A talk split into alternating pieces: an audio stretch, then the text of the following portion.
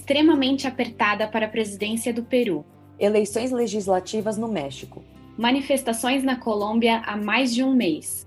Equador entrando para a política direitista após anos vivendo na esquerda. Nesta semana, o Papo de Inter vai te contar um panorama político da América Latina e também te atualizar sobre o que está rolando na região quando o assunto é política, direita e esquerda. E se você curte a América Latina, senta aí que a gente vai te dar aquele contexto histórico que só o Papo de Inter sabe fazer. Eu sou Andressa Isfer. E eu sou Elizabeth Matravolg. E esse é o Papo de Inter. Notre volonté Make America Great Sueña se marcha. Actitud. Estado de alarma en toda España. Muy derecho. Em um contexto geral, muitos países vivenciaram uma ditadura militar na mesma época, depois passaram por governos de esquerda também na mesma época e hoje passam por uma certa confusão. E nesse bloco, como sempre, a gente vai começar por onde?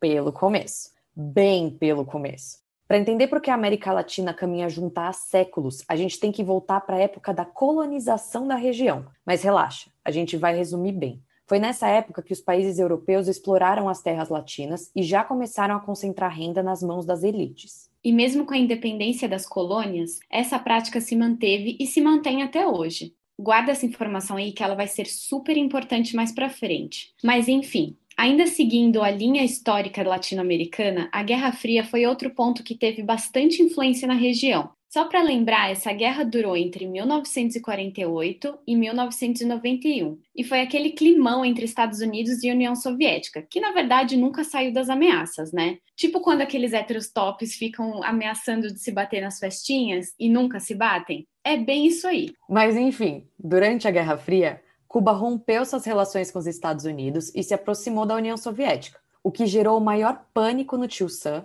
que apoiou os famosos golpes militares em vários países da América Latina para impedir que o mesmo acontecesse. Sim, a gente sabe que no Brasil teve golpe e ditadura, mas também estamos falando de Paraguai, Uruguai, Argentina, Chile, Peru, Bolívia, Guatemala e República Dominicana. Tudo na mesma época ali, na década de 60. E assim, como os golpes militares aconteceram tudo na mesma época, o fim das ditaduras e a volta da democracia também aconteceram juntos. Explicando melhor, o que rolou é que os Estados Unidos estavam ali por trás, tentando manter essas ditaduras e oferecendo capital a baixo custo, o que fez os olhos dos militares brilharem e começarem a investir a rodo em obras de infraestrutura. Resultado: muitos desses países se endividaram, fora o dinheiro que era desviado para a corrupção. Então, na década de 80, muitas dessas ditaduras foram por água abaixo. E então, nos anos 80, o que a gente tem é uma série de países quebrados, com inflação super alta, desemprego e um caos econômico. Os Estados Unidos até tentaram segurar a onda ali e impor o consenso de Washington, que é uma série de diretrizes neoliberais para ajudar a América Latina. Mas essa mãozinha norte-americana não impediu a famosa onda vermelha de invadir a América Latina.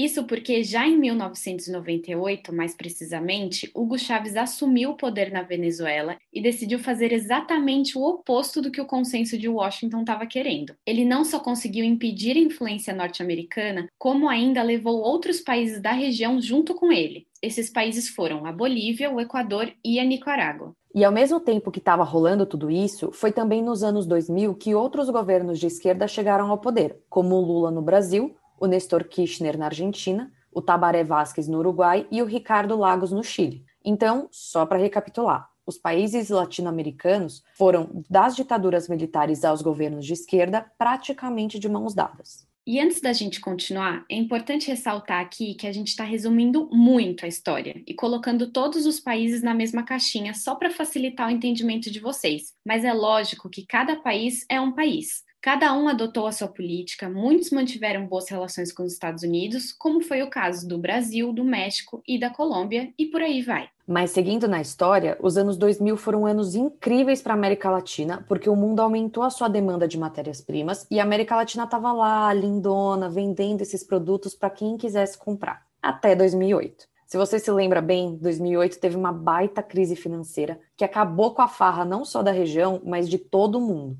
O ponto é que essa crise fez com que países latino-americanos enfrentassem de novo problemas econômicos e as populações começassem a pedir por mudanças. E a partir dessa crise, nós vemos os países da América Latina irem da esquerda para a direita ou da direita para a esquerda, cada um desenhando a sua própria história. Nós vimos diversas crises políticas e países tomados por ondas de manifestações, sendo sua grande maioria contra a corrupção.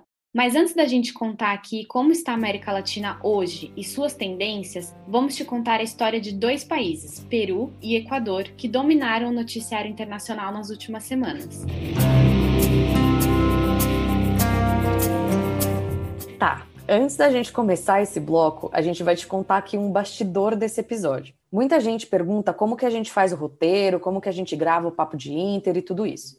Enfim, normalmente, se não é um episódio especial, a gente começa a trabalhar no roteiro na segunda. E quarta noite a gente grava o episódio e entrega o material para os meninos da Sound Luiz para eles editarem até o final da semana. E quando a gente está fazendo roteiro, a gente preza muito pela informação mais atualizada possível. Acontece que, com as eleições do Peru, tema desse bloco, foi que nem acompanhar as eleições dos Estados Unidos, se não pior.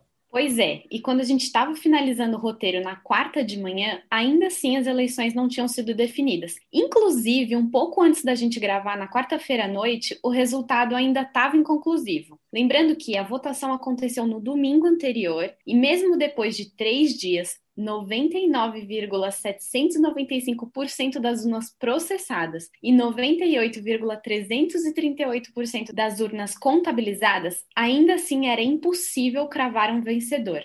Ou seja, enquanto a gente escrevia esse roteiro e gravava esse episódio, qualquer coisa poderia acontecer. Mas vamos deixar o resultado um pouco de lado e vamos falar sobre a situação política do Peru e por que essa eleição está sendo tão acirrada. E a gente já começa falando que o Peru está passando por uma crise política desde 2016, porque desde então já passaram pelo poder quatro presidentes. Sim, quatro presidentes em quatro anos. Então senta aí que a gente vai te explicar esse rolê. Tudo começou com Pedro Pablo Kuczynski, mais conhecido como PPK. PPK foi eleito em 2016 com um discurso de anticorrupção. Acontece que ele estava envolvido em várias tretas. Ele ficou no poder até 2018, quando ele acabou renunciando. A situação dele ficou insustentável depois dele ter sido condenado por corrupção e ser acusado de receber propina da empresa brasileira Odebrecht. Sim, a Lava Jato chegou lá no Peru. Mas enfim, depois que ele saiu, o seu vice, Martim Vizcarra, assumiu a presidência. Ele também ficou no poder por dois anos e foi destituído da presidência meses antes das eleições que estão acontecendo agora. Acontece que Vizcarra não tinha base forte no Congresso e não conseguiu articular politicamente para se manter no cargo. Ele foi deposto pelo argumento de incapacidade moral. Só que o povo não ficou muito feliz com a sua saída, o que acarretou no futuro dos próximos dois presidentes. Como Vizcarra era vice do PPK, quem assumiu depois dele foi o presidente do Congresso, o Manuel Merino que ficou no poder por apenas seis dias. Por causa da insatisfação popular e diversos protestos, Merino acabou desistindo do cargo. Sem presidente, sem vice e sem presidente do Congresso, o que restou foi fazer uma votação entre os parlamentares. E no dia 16 de novembro de 2020, Francisco Sagasti assumiu o poder e está na presidência até hoje. Sua escolha foi um tanto estratégica, porque ele faz parte do único partido que votou junto contra o afastamento de Vizcarra. E como as pessoas estavam meio bravas pelo afastamento do Vizcarra, o Congresso entendeu que seria uma boa ideia colocar o Sagasti na presidência, como uma forma de acalmar acalmar os ânimos. Com esses quatro presidentes, o Peru vinha em uma onda de centro-direita desde a eleição de PPK, e agora com essas eleições vemos uma disputa super polarizada entre uma esquerda radical e uma direita conservadora. Vamos começar com Keiko Fujimori, candidata à presidência pela terceira vez. Fujimori é filha de Alberto Fujimori,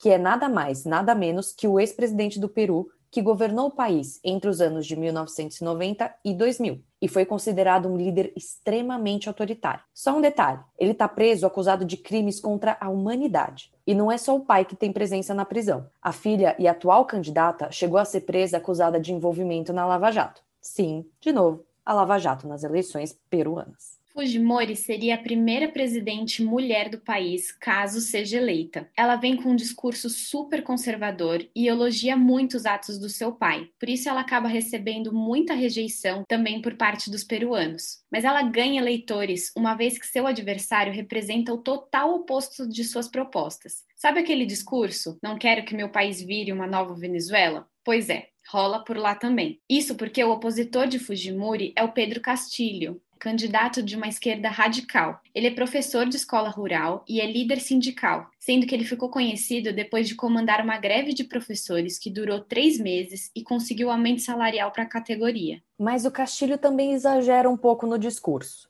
No início da campanha, ele chegou a dizer que a Suprema Corte do Peru defendia uma grande corrupção e chegou a ameaçar fechar o parlamento caso os parlamentares não concordassem com as decisões dele. Depois, ele até aliviou o discurso e disse que defendia uma nova constituinte. Acontece que ambos são extremamente conservadores e são contra o aborto e o casamento gay. Até a finalização desse roteiro, como a gente falou lá no começo, Castilho liderava por uma margem super pequena a corrida eleitoral, com uma diferença de apenas 70 mil votos. Fujimori já havia feito diversas acusações de fraudes eleitorais e cédulas foram contestadas até essa quarta-feira. E nesse bloco a gente vai falar do Equador, que foi super pauta algumas semanas depois do presidente do Brasil, Jair Bolsonaro, ter ido à posse do novo presidente do país, o Guilhermo Lasso. Mas a gente vai chegar lá. Vamos primeiro voltar alguns anos e te contar a situação política do Equador. Diferente de muitos países da América Latina que seguiram para a direita depois da onda esquerdista no início de 2000, o Equador seguiu com uma política voltada mais à esquerda até agora. Um personagem super importante nessa história é o Rafael Correia, que governou o país de 2007 a 2017. Correia é um político de esquerda que tinha como principais aliados o Hugo Chávez na Venezuela, assim como Evo Morales na Bolívia. Correia também tinha boas relações com o ex-presidente do Brasil, o Lula. Mas ele também se envolveu em algumas tretas e no passado foi condenado a oito anos de prisão pelo crime de corrupção. Desde o fim de seu mandato, Correa vive na Bélgica com a sua esposa. Mas mesmo de longe, ele ainda continua sendo um personagem super importante na política do Equador e a gente vai te contar o porquê. Depois da saída de Correia, entrou Lenin Moreno, também um político de esquerda. Moreno foi vice-presidente de Correia até 2013, quando os dois romperam relações. O ex-presidente do Equador, que comandou o país até o início desse ano, se mostrou no começo um candidato mais aberto ao diálogo, diferente de Correia, seu antecessor. Mas com o passar dos anos, Moreno foi perdendo a sua liderança. Inclusive, em 2019, o Equador também foi palco de grandes protestos contra o governo, junto com o Chile. Sua permanência no cargo chegou a ser ameaçada, mas ele conseguiu ficar no poder. E durante a pandemia, o seu desempenho também não foi lá grande coisa. O Equador enfrentou uma crise funerária super séria devido ao alto número de mortes por Covid-19 no país. Corpos de vítimas foram deixados nas ruas e urubus sobrevoaram Quito, que é a capital do país, além da crise hospitalar e econômica. O Equador teve 70% dos negócios parados e mais de 600 mil pessoas desempregadas no ano passado. A economia encolheu 8% e a dívida do país é de 60% do seu PIB, além da vacinação contra a Covid-19 estar super atrasada, sendo que só 3% da população recebeu as duas doses no país. Dado todo esse contexto, a gente chega agora em 2021. O Equador deu um passo para a direita, elegendo o candidato de centro-direita, o Guilherme Lasso. Laço derrotou o adversário Andrés Araúz, que era apoiado por quem? Sim, por Rafael Correia. A gente disse que ele ia estar presente em tudo. Mas enfim, mesmo com essa eleição, o país ainda está bem dividido, uma vez que o novo presidente tem minoria no parlamento. Laço, assim como Lacalle Pou, que foi eleito presidente do Uruguai, vem uma contra-onda de esquerda que começou a ser levantada da América do Sul, com as eleições do Alberto Fernandes na Argentina, do Luiz Acre da Bolívia e do Pedro Castilho no Peru, caso ele se confirme presidente mesmo. Mas afinal, quem é Guilhermo Lasso? Lasso tem 65 anos, é ex-banqueiro e tem um grande apoio dos empresários. Ele é super conservador e religioso, mas não deixa que isso interfira na sua política. Ele é contra o aborto, mas disse que quer acabar com a discriminação contra a comunidade LGBTQ+, no país. Ele também quer criar escolas interculturais para a comunidade indígena e pretende aprovar uma reforma tributária. Ele disse ainda em seu discurso que no Equador, abre aspas, Ser mulher não é só um fator de desvantagem, mas de perigo existencial. Fecha aspas. E disse que irá lutar pelo fim do feminicídio. Laço, antes de tomar posse no dia 24 de maio, já tinha se reunido com representantes da Rússia e da China para negociar a compra de doses da vacina contra a Covid-19. E como a gente falou no começo do bloco, o presidente Jair Bolsonaro esteve presente na posse de Laço, assim como o rei da Espanha, o Felipe VI. Mesmo ambos sendo políticos de direita, Laço e Bolsonaro possuem muitas divergências em suas ideologias e formas de governar. Como a gente disse antes, a ideia aqui é também fazer uma análise da situação política da América Latina. A gente já te explicou que no passado os países da região caminharam juntos por muito tempo, primeiro nas ditaduras militares, depois nos governos de esquerda. E depois disso, se falava muito em todos caminharem juntos a governos de direita mas isso nunca aconteceu. E o mais engraçado é que os exemplos que a gente pegou aqui podem reforçar exatamente isso. O Peru, caso eleja Pedro Castilho, vai de um governo de centro-direita para esquerda, enquanto o Equador fez exatamente o oposto. E isso é algo que a gente tem visto em vários outros países também. É aquela coisa, né? O bloco não caminha mais junto de um lado para o outro. De modo geral, a população de todos os países estão descontentes e querem mudanças, seja de um governo de direita para um governo de esquerda ou vice-versa. E você também lembra que lá no começo a gente disse que a desigualdade social causada pela colonização era um fator importante que você precisava lembrar? Então, ela ajuda a explicar tudo isso. A desigualdade é um problema que a América Latina em geral enfrenta e nenhum país conseguiu resolver, fosse qual fosse o governo. E essa insatisfação, principalmente econômica, foi um dos motivos que gerou revolta em todos os países, ainda mais depois da crise econômica mundial em 2008, como a gente já explicou aqui para vocês. Fora isso, a corrupção e a violência também foram outros motivos que fizeram com que a população de diversos países se revoltasse. Então, vamos falar dos países na prática. Um país que ajudou a corroborar a ideia que a América Latina ia dar uma guinada para a direita foi o nosso querido Brasil. Com a eleição de Jair Bolsonaro depois de 13 anos de um governo de esquerda no país, os especialistas já tinham certeza que o resto da América Latina ia seguir o mesmo caminho. Só que então veio o México, que também em 2018 fez exatamente o oposto. Andrés Manuel López Obrador, de esquerda, foi eleito no único país que tinha se mantido de centro-direita durante a onda vermelha na região. E só um parênteses aqui: desde 1994, um presidente não era eleito em uma vantagem tão ampla sobre o outro.